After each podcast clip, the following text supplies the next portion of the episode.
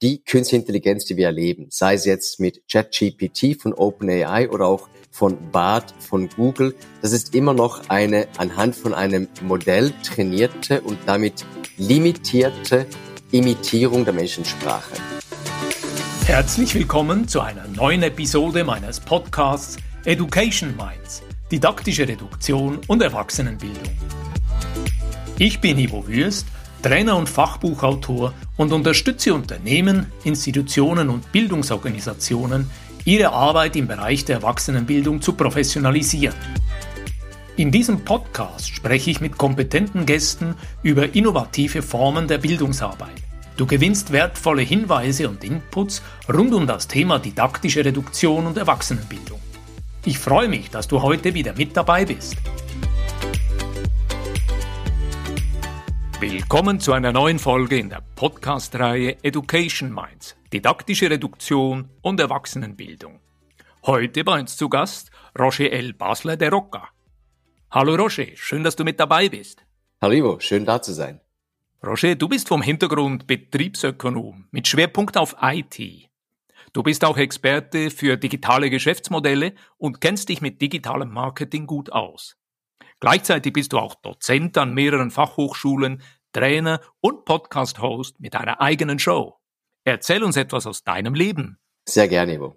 Nun, von Grund auf bin ich Digitalarchitekt. Das heißt, ich habe einen IT-Hintergrund und bin nun seit rund zehn Jahren selbstständig. Davor habe ich rund zwölf Jahre im Rahmen von Private Equity im Ausland diverse Firmen betreut neue Projekte entdeckt. Weltweit war ich da unterwegs und heute, wie gesagt, seit zehn Jahren beschäftige ich mich mit künstlicher Intelligenz im Rahmen von digitalen Geschäftsmodellen. Natürlich seit einigen Jahren und jetzt seit Monaten ist es auch ein bisschen mehr an die breitere Öffentlichkeit gelangt. Roger, du gibst mir das Stichwort KI und breitere Öffentlichkeit. Im Dezember 2022 ist eine Beta-Version des Chatbots ChatGPT online gegangen. Seitdem vergeht kaum ein Tag, an dem nicht neue Berichte und Beispiele für eine Anwendung dieser sogenannten Assistenzroboter erscheinen und natürlich prompt kontrovers diskutiert werden. Vor einigen Tagen kündigte Microsoft an, ChatGPT künftig in der Premium-Version von Teams direkt einzubauen. Wir können folglich auf Teams in der Kommunikation mit Mitarbeitenden und weiteren Personen direkt auf die Assistenz der Schreibprogramme zählen, wenn wir antworten möchten. Und offenbar unter dem Eindruck dieses Hypes und den KI-Chatbot ChatGPT hat der Tech-Riese Google einen eigenen Chatbot angekündigt. Dieser Chatbot heißt Bard und er soll sich mit Usern unterhalten können und wird diese Tage in den Medien diskutiert, obwohl er noch nicht für die Öffentlichkeit zugänglich ist. Roger, was ist dein Blick auf das Phänomen? Können wir uns künftig gemütlich zurücklehnen und die Programme schreiben sich gegenseitig möglichst freundliche, fehlerfreie Botschaften, während wir uns einen Grüntee wärmen und aus dem Fenster schauen. Du sprichst eine sehr schöne und vielleicht fast utopische Welt an, lieber Ivo. Und vielleicht müssen wir zuerst klären, dass wir hier immer noch von schwacher Künstlicher Intelligenz sprechen. Das heißt, die Künstliche Intelligenz, die wir erleben, sei es jetzt mit ChatGPT von OpenAI oder auch von BART von Google, das ist immer noch eine anhand von einem Modell trainierte und damit limitierte Imitierung der Menschensprache. Man sagt dem auch Natural Language Processing. Das heißt, man versucht hier die Sprache des Menschen zu imitieren und aufgrund von logischen Mustern und Modellen die nächstmögliche Antwort respektive Wortfolge anzuzeigen.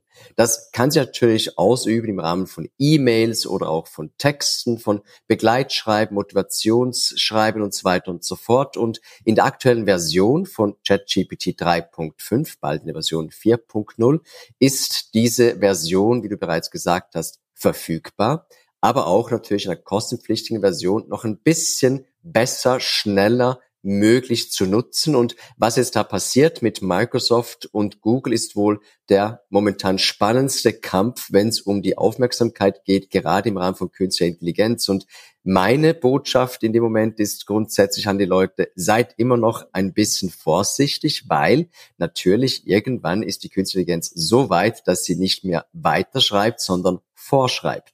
Deine Ausführungen sind hochinteressant und ich habe den Eindruck, diese ChatGPT zeigt uns gerade, dass sich künstliche Intelligenz in exponentieller Geschwindigkeit weiterentwickelt. Aus der Diskussion in meiner Bubble, da sind besonders viele Wissensarbeiterinnen und Wissensarbeiter darunter, Bildungsfachleute, Trainer, Personalentwickelnde. Dort habe ich den Eindruck, dass sich einige, die sich bisher sicher wähnten, nun besonders getroffen fühlen.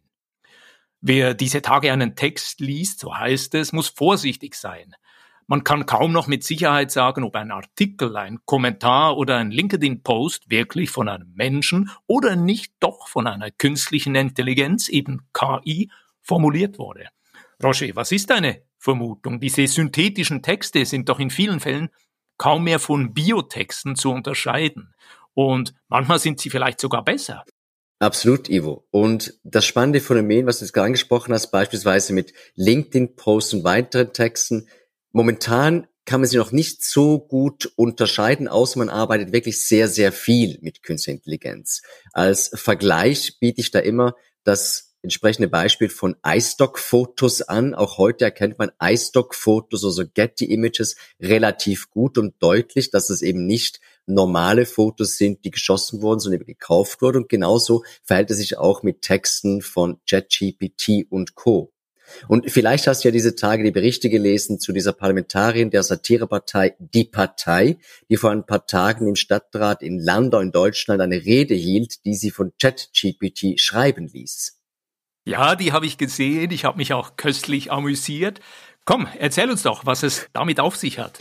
Nun, ich empfehle den Leuten, die Rede selbst auch nochmal zu googeln, respektive auf YouTube anzusehen, denn die Dame, die Frau Katharina Kerbstadt hat in dieser Rede, man kann diskutieren, ob die besser oder schlechter war, entsprechend ChatGPT genutzt und natürlich, natürlich war sie verständlich. Sie war auch, ich sage jetzt mal, lustig und teilweise auch ironisch, aber zumindest, und das ist das Wichtigste, sie war sehr verständlich und sie war grammatikalisch und stilistisch absolut korrekt. Und ich glaube, genau das zeigt das Potenzial auf und vielleicht auch die Möglichkeiten und vielleicht auch die Hoffnung, dass wir in Zukunft unsere Politikerinnen und Politiker besser verstehen werden, wenn sie dann eben diese künstliche Intelligenz nutzen, um mit uns zu sprechen.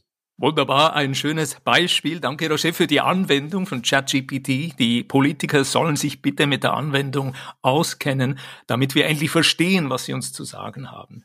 Hier würde mich interessieren, was ist deine Einschätzung? Was kommt als nächstes und welche Rolle spielt dabei beispielsweise das US-Unternehmen OpenEye, an dem sich Microsoft vor wenigen Tagen laut Medienberichten mit 10 Milliarden Dollar beteiligt hat?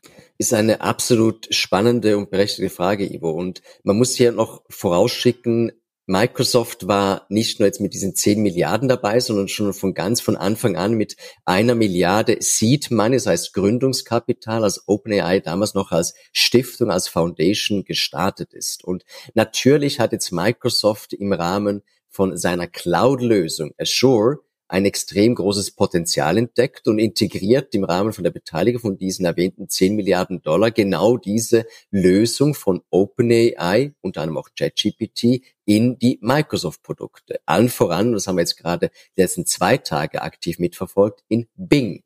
Das heißt, in Zukunft werden wir Bing die fast mal totgesagte Suchmaschine noch besser nutzen können, weil sie eben ChatGPT-Kapazitäten hat. Und genau dort bewegt sich ja ChatGPT momentan. Genau diese Wissensarbeiterinnen und Wissensarbeiter oder auch diese Schreibtischtäterinnen und Täter, die entsprechend das Ganze nutzen. Und das, was sich momentan bei uns jetzt hier abspielt, gerade jetzt gerade auch im Umfeld von Microsoft, hat das extrem große Potenzial und vielleicht für sogar für viele ein großer Schock, denn das entsprechende Verständnis von Fortschritt, das stellt es definitiv auf den Kopf. Und die Frage für mich, meinerseits zumindest, ist grundsätzlich, sollen wir uns wehren oder das Ganze hier annehmen? Denn wenn wir uns erinnern, auch in den 60er Jahren, 80er Jahren, 2000er Jahren, es gab ähnliche Phänomene in den Fabriken mit Automatisierung, dann mit den Computern, dann mit dem Internet.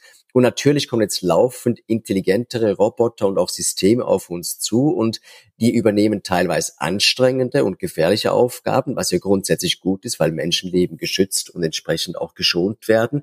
Und irgendwann werden neben den Kassierern und Kassierer, die bereits erlebt haben, die überflüssig werden, vielleicht auch Lastwagenfahrende mit den 40-Tönnern entsprechend automatisch übernommen und dementsprechend auch obsolet Irgendwann in weiter Zukunft, man weiß noch nicht genau wann, werden aber dann die entsprechend wirklich tiefen und großen Wissensmitarbeitern eingeholt und durch intelligentere Systeme ersetzt. Und das Spannende für mich momentan ist zumindest, auch wenn du Microsoft vorhin erwähnt hast, dass man ja immer dachte von wegen, man wird erstmal so ein bisschen die einfacheren Arbeiten übernehmen lassen von künstlicher Intelligenz. Allerdings werden jetzt vor allem die kreativen Berufe angegriffen. Das heißt, ChatGPT und vergleichbare Bots, die schreiben ja heute für Schülerinnen und Schüler Aufsätze Sie formulieren juristische Gutachten, legen Beschwerden ein, fabrizieren gute und manchmal sehr überzeugende Werbesprüche, Liebesgedichte und Bilder und Videos.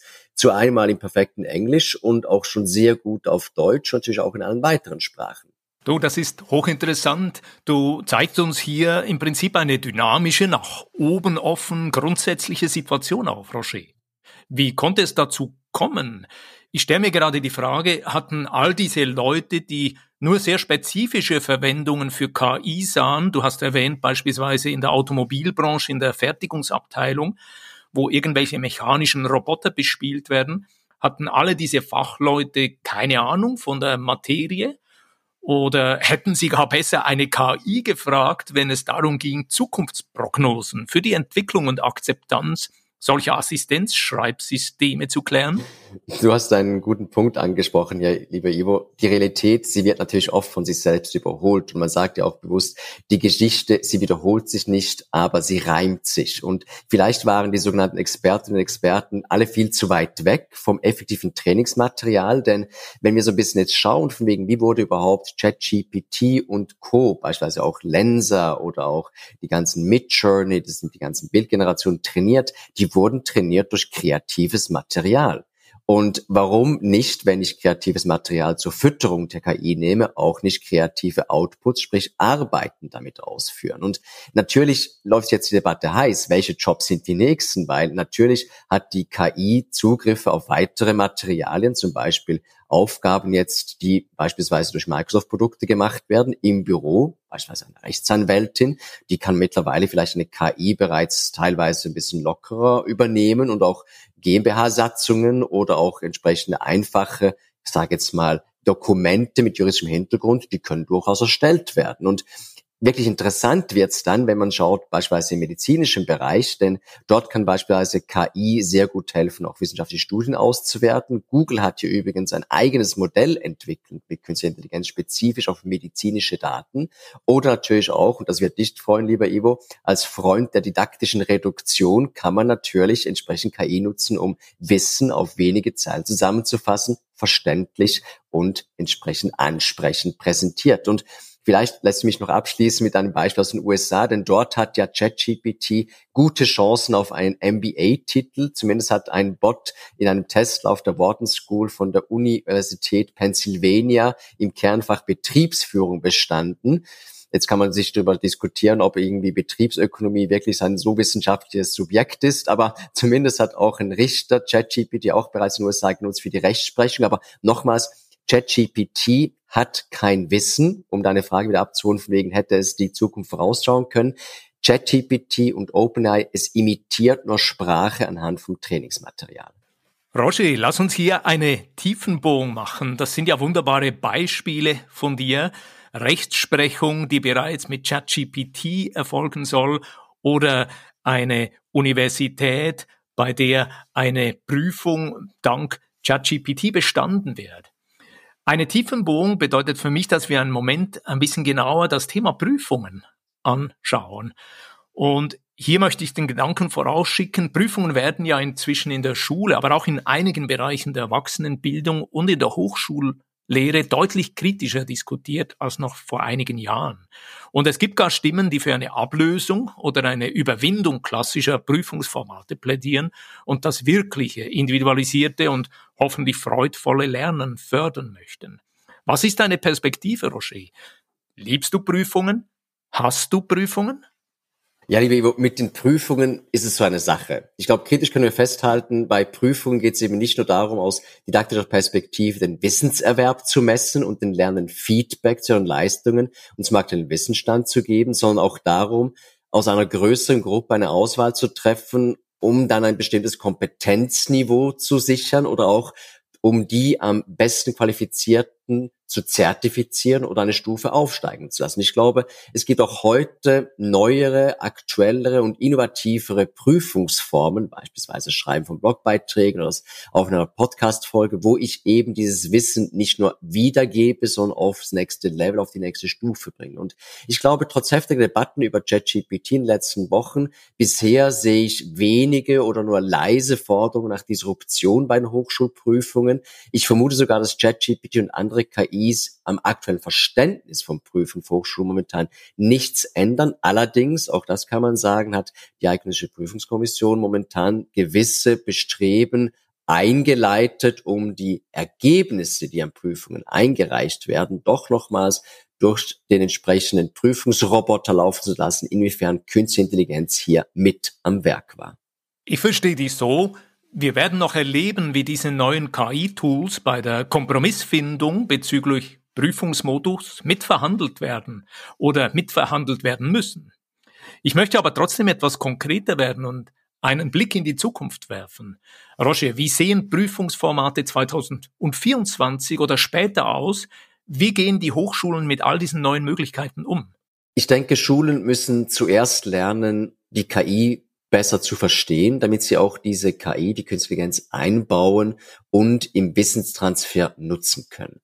Nutze ich beispielsweise die KI zur Recherche, so deklariere ich es, genauso wie ich die Quellenangabe mache aus anderen Zweit- oder Drittquellen. Nutze ich als Wissensreflexion, da dokumentiere ich den Prozess und eben nicht nur das Ergebnis. Und ich denke, hier ist auch eine große Chance, denn KI kann uns helfen, Lernblockaden aufzulösen, aber auch aufzuzeigen, wo wir noch nicht zu viel wissen. Bei mir beispielsweise nutze ich auch KI in der Reflexion, um gewisse, ich sage es mal, Bubble-Gedanken, also Blasengedanken aufzulösen und eine neue Perspektive reinzubringen. Ich deklariere es allerdings auch jeweils einerseits in den Blogbeiträgen, aber auch auf Social Media.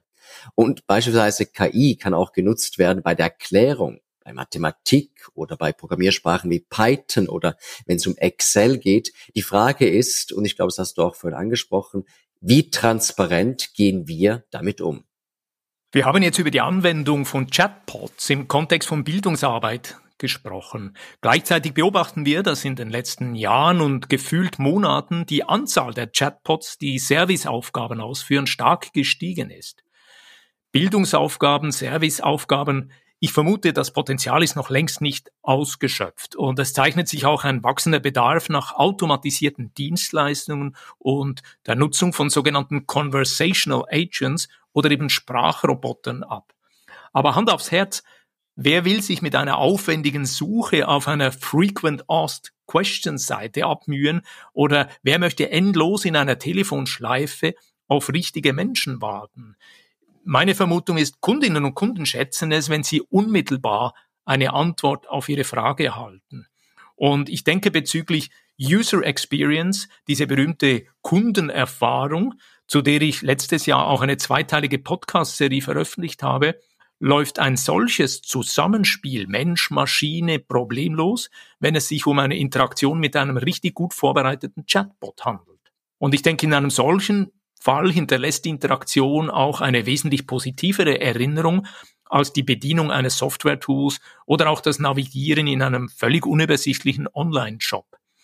Roger, gibt es hier irgendwelche Erfolgsfaktoren, die bei der Konzeption von einem Chatbot wichtig sind? Eine sehr gute Frage, Ivo. Und ich würde hier erstmal unterscheiden zwischen, ich sage jetzt mal, klassischen KI-Chatbots, die sozusagen Konversation machen, oder eben eine KI, die genutzt wird, um Wissen zu transportieren, um zu umformatieren. Was heißt das? Du hast vorhin erwähnt, die Navigation auf einem entsprechenden Website, Schrägstrich E-Commerce Shop kann manchmal ein bisschen mühsam sein. Hier kann ein KI-Chatbot mit vordefinierten Fragen und Antworten mich schneller zum Ziel bringen. Ähnlich bei einer Telefonschlaufe, wo ich die Zahlen eins, zwei, drei eingebe, je nachdem, was ich gefragt werde. Allerdings gibt es hier eine noch größere Chance, wenn ich beispielsweise einen KI-Chatbot nehme, der mit ChatGPT, der Plattform, und dem Modell GPT 3.0 nutze, weil dort kann ich plötzlich den Input, den ich frei verfügbar eingebe, nutzen, um die Antwort zu definieren. Beispielsweise kann man das vergleichen, wie wenn ich heute bei meinem MacBook nach einem Dokument suche auf der Festplatte und ich gebe gewisse Stichworte ein. Genau hier kann so ein Modell, so ein Chatbot natürlich dann das aufgreifen und weiterführen. Ich kann es auch nutzen beispielsweise, um gewisse YouTube-Videos zusammenzufassen, weiteres Bild- und Textmaterial zu trainieren und dann weiter einsetzen. Ich glaube, das Potenzial von Chatbots liegt darin, einerseits im entsprechenden Setup, wie ich es trainiere, aber auch im Anwendungsfall, wo ich es dann einsetze. Das ist jetzt alles ein bisschen Nerd-Talk. Roger, verstehe ich dich richtig? ChatGPT darf nicht einfach KI-Chatbots gleichgestellt werden oder verwechselt werden, beziehungsweise die Plattform ChatGPT nutzt einzig im Hintergrund das Sprachmodell GPT 3.5 und zeigt auf der Oberfläche eine gewohnte Chat-Umgebung, damit sich äh, die User darauf gut bewegen können. Das ist absolut richtig, Ivo. Das heißt, um das ein bisschen aufzuschlüsseln, respektive aufzuklären, die Firma OpenAI hat das Modell GPT, das heißt entsprechende Sprachmodell so trainiert und definiert, dass man es nutzen kann. Allerdings die Nutzung findet auf einer Oberfläche statt, einer sogenannten Chat-Umgebung, die sich ChatGPT nennt. Und genau dieselbe Analogie kann man nutzen mit einem Interface, mit einer API, um diese eben auch auf der eigenen Website oder mit einem eigenen Chatbot zu verbinden. Jetzt muss man allerdings wissen, dass ChatGPT, wie ich vorhin erwähnt habe, trainiert ist, logische Sprache weiterzuführen. Im Rahmen von Natural Language Processing ergänzt es also aufgrund vom trainierten Material die Antwort aufgrund von meiner Frage, die ich eingebe. Anders ein entsprechender Conversational Chatbot, wo ich gewisse Frage- und Antwortmöglichkeiten bereits vordefiniert habe, analog dem 123 beim Telefon oder manche kennen das auf der Webseite, drücken Sie hier, wenn Sie den Support sprechen möchten. Und ich glaube, genau hier müssen wir unterscheiden, was ist jetzt die Technologie, was ist das Modell und was ist die Umgebung, wo das Ganze genutzt wird. Das kann einerseits, wie wir erwähnt haben, im E-Commerce natürlich Anwendung finden, allerdings natürlich auch im Coaching oder beispielsweise in der Bildung. Um dir ein konkretes Beispiel zu geben, ich habe auch das Sprachmodell GPT 3.5 genutzt und die API dahinter, um alle meine YouTube-Videos einzulesen und habe einen Chatbot trainiert, der nun antwortet, wie Roger eben spricht, in seinen YouTube-Videos aufgrund von den Fragen, die die Menschen stellen. Das ist ein schönes Beispiel, hochinteressant, fantastisch. Hier würde ich gerne von dir hören, was würdest du sagen? Was ist jetzt der wichtigste Nutzen, den Lehrende, Trainer, Bildungsfachleute allgemein, aber vielleicht auch KMU-Mitarbeitende, die Texte schreiben müssen, Aufgaben lösen wollen? Was ist der größte Nutzen, die die von dieser JPT-Anwendung haben können? Ich denke, das Wichtigste ist momentan, das Wissen transparent zu machen und das Aufzeigen von Mustern, indem wir dann Schreibblockaden auflösen. Das heißt, wenn ich ChatGPT nutze, habe ich ja den Vorteil, dass ich aufgrund von den wenigen Worten, die sich momentan vielleicht in meinem Kopf gerade bewegen, dass ich das nutzen kann für ein Briefing, also für eine entsprechende Initialzündung und ChatGPT ergänzt, erweitert und macht transparent, was ich eigentlich vielleicht tief in mir drin wusste. Nummer zwei ist natürlich das Zusammenfassen von Inhalten, oft komplexen Inhalten, auf einfachere, reduziertere Art und Weise. Das können größere Dokumente sein, das können längere YouTube oder auch sonstige Trainingsvideos sein. Und Nummer drei natürlich dann entsprechend das Schaffen von neuen Inhalten, neuen Materialien, Text, Bild und Videoform anhand von den eingegebenen Materialien, ähnlich wie ich es vorher erwähnt habe, mit meinem Modell GPT 3.5 bei Roger, wo ich dann entsprechend neue Inhalte erstellen kann. Du erklärst das jetzt schön didaktisch reduziert, aber das kommt trotzdem alles noch sehr technisch rüber. Vielleicht liegt das auch an der Materie selber, aber ich bitte dich hier nochmal, kannst du das ein bisschen präziser ausführen? Sehr gerne. Ich versuche mal zu erklären, was ich genau damit meine. Denn ein Chatbot, der soll ja neben den starken technischen Fähigkeiten in der Lage sein, auch die Absicht, also den Intent des Users, der Userin rasch und korrekt zu verstehen, um entsprechend angemessen darauf reagieren zu können. In der Forschung werden ja oft die vier Punkte aufgezählt wie Nützlichkeit, adäquate Verhaltensmuster, sprachliche Qualität und den nicht zu unterschätzenden Unterhaltungswert. Bei der Nützlichkeit kann sich das so vorstellen, wir haben ein normales Gespräch mit einem, ich sage jetzt mal in Anführungszeichen, gewöhnlichen normalen Menschen. Du hast Freude, wenn du einer kompetenten Person begegnest, die dir hilft, dein Anliegen zu klären und deine Frage geduldig beantwortet und ein Problem löst. Und ähnlich wie bei der didaktischen Reduktion geht es hier darum, kurz und verständlich zu antworten und zu helfen. Das heißt, das Problem einfach, zeitnah und definitiv zu lösen. Das heißt, wir arbeiten hier sehr stark mit der entsprechenden Erwartungshaltung der Nutzerin und des Nutzers und versuchen hier anhand von diesen Chatbots und den Mustermodellen von ChatGPT und auch weiteren entsprechend zu zeigen, was möglich ist, ohne die Menschen zu überfordern. Das heißt, eigentlich wirklich menschliches Verhalten zu imitieren. Da möchte ich einen Moment einhaken, Roger. Ich habe verstanden, Kurz, verständlich und klar soll die KI Menschen, die Unterstützung suchen, antworten und helfen. Aber wie genau gelingt das dieser KI der Zukunft? Weil Menschen sind doch unterschiedlich. Menschen haben viele unterschiedliche Wünsche und Bedürfnisse.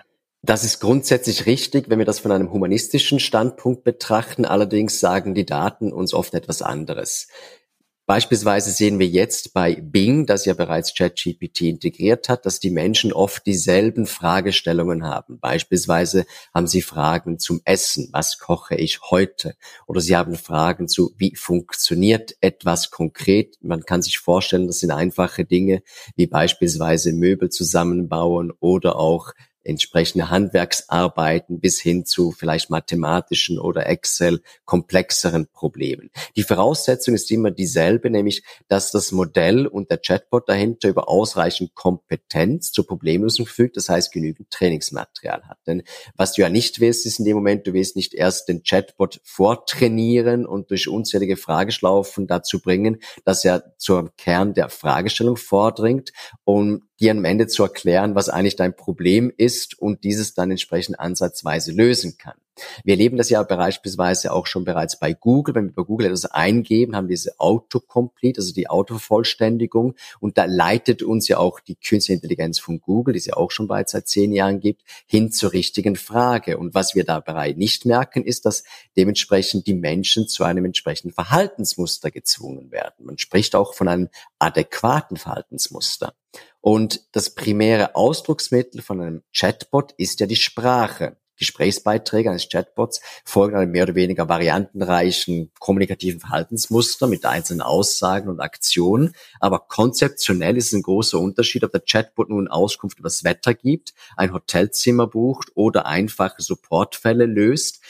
Die Unterschiede entstehen erst dann in Details. Dazu braucht es aber weitere Iterationen, beispielsweise durch komplexe Anfragen, die vielleicht in dem Moment dann, momentan zumindest noch, das menschliche Support-Team dann lösen, respektive zu übergeben hat. Und grundsätzlich ist ein Chatbot immer dann gut, wenn er natürlich adäquat und kommunikativ schnell reagieren kann. Das heißt, wenn er adaptiv ist, flexibel ist und transparent ist und das Ganze in einfacher Art und Weise mir wiedergeben kann.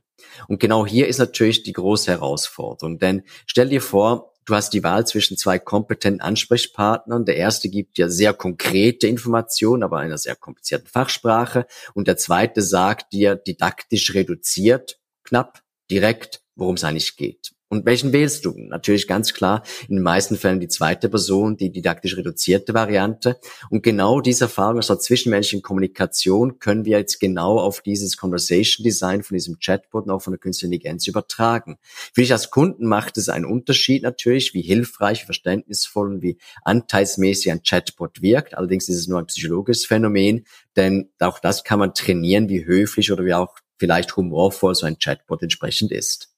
Du sprichst das Thema Humor an. Ich hatte letzthin tatsächlich eine Versuchsreihe, wo ich eine Variante entdeckt habe, dass ich nämlich Auftrag geben kann, dass eine Textsorte aus witty, aus witzig daherkommt. Und hier würde mich von dir interessieren, habe ich dich richtig verstanden? Wir können sagen, in dieser Sprache des Chatbots drückt sich auch eine Art Persönlichkeit aus, die uns spüren oder erkennen lässt, welche Haltung der Sprachroboter im Gespräch mit uns gegenüber oder dem Problem gegenüber einnimmt. Absolut richtig. Denn damit der Dialog effizient und nützlich ist, muss ja der Chatbot zuverlässig auf den Punkt kommen. Und das heißt, du musst in dem Moment im Design natürlich auch die Information so auswählen und formulieren, damit es im Gegenüber präzise, aber auch in der Erwartungshaltung adäquat ankommt. Das heißt, eigentlich sind das ja goldene Zeiten für Fachleute didaktischen Reduktion, denn die Art und Weise, wie so ein Chatbot es mitteilt, ist Teil eines Kommunikationsverhaltens, eines Musters und hängt oft von der Gestaltung des Gesprächsverlaufs als Ganzem und von jeder einzelnen Äußerung ab. Das heißt, in dem Moment versuchen wir immer wieder im Rahmen des Trainingsmaterials eine hohe sprachliche Qualität zu erzielen. Das heißt, wir versuchen einerseits natürlich auch die Einfachheit, die sachliche Korrektheit, die Präzision, die soziale Präsenz, den Kontext und die Konsistenz aufzuzeigen. Aber das wichtigste Merkmal, was natürlich auch dann die Messbarkeit des Erfolgs von so einem Chatbot, einer künstlichen Intelligenz ist, ist die Nützlichkeit. Natürlich schadet es nicht, wenn ich auch ein bisschen Spaß habe mit dem entsprechenden Chatbot. Das kann man auch übrigens testen mit ChatGPT. Du kannst dich bedanken, dann bedankt der Chatbot sich zurück. Du kannst auch dich entsprechend aufregen oder auch mal ein Kompliment machen. Das Feedback wird dann dementsprechend ausfallen. Ich würde aber sagen, dass ein entsprechender künstlicher intelligenter Bot oder auch die entsprechenden Interfaces die Nutzerinnen und Nutzer einerseits zufriedenstellt durch die Antwort, aber natürlich dann das Nutzerverhalten, die Experience extrem steigert, wenn es zugleich unterhaltsam ist. Und genau deshalb bleiben ja oftmals diese Modelle in Erinnerung, weil sie etwas bieten, was über die einfache und oftmals sehr pragmatische Aufgabe hinausgeht. Roger, wir kommen langsam zum Abschluss des heutigen Gespräches. Meistens sind ja die Podcast-Folgen zwölf, manchmal 18 Minuten lang. Heute ist unser Gespräch so flüssig und rund verlaufen, dass ich gemerkt habe, da gibt es noch viel zu besprechen und interessante Elemente, die wir aufgreifen wollen. Ich fasse mal zusammen, was wir von diesem ersten Teil heute schon mal mitnehmen können. Ich habe mir notiert, wir können KI in der Bildungsarbeit nicht verbieten oder ignorieren, sondern wir müssen KI sinnvoll integrieren. Dann habe ich mir zweitens notiert, gerade ChatGPT ist vor allem ein Sprachmodell und kein Wissensmodell. Das sollten wir immer in Erinnerung behalten. Und drittens, ein Chatbot ist nicht einfach per se nützlich. Es sind am Ende die User, die Menschen, die diesen Chatbot anwenden, die entscheiden, ob er wirklich nützlich ist oder nicht. Und gerade darum ist es unverzichtbar, diesen Chatbot von Anfang an und ganz konsequent mit Blick auf die Nutzerinnen zu konzipieren. Habe ich etwas vergessen? Gibt es Ergänzungen von dir? Vielleicht nur ein einziger Satz und der ist, wir trainieren die künstliche Intelligenz. Es ist unser Input, der letzten Endes auch den Output definiert. Und ich glaube, genau hier braucht es ein besseres Verständnis und auch mehr Aufklärungsarbeit, damit die Menschen verstehen, was hier passiert. Roger, vielen Dank für dieses Gespräch. Wir kommen zum Abschluss. Wo findet man Informationen zu deinen Angeboten? Wo kann man sich mit dir verbinden? Vielen lieben Dank fürs Gespräch auch meinerseits und natürlich kann mich erreichen auf meiner Webseite auf www.rogerbasler.ch und auf LinkedIn auch da einfach suchen nach Roger Basler, man wird mich da ziemlich weit oben finden. Roger, alles Gute und gerne wieder. Vielen Dank zurück. Wenn dir diese Podcast-Folge gefallen hat, dann freue ich mich über einen Like und eine positive Bewertung auf Apple und Spotify. Mehr Informationen zu mir und meiner Arbeit findest du auf www.education-minds.com und auf LinkedIn. Alle Links findest du immer auch in den Show Notes. Ich freue mich, dich auch in der nächsten Episode wieder mit dabei zu haben. Bis dann, dein Gastgeber Ivo Würst.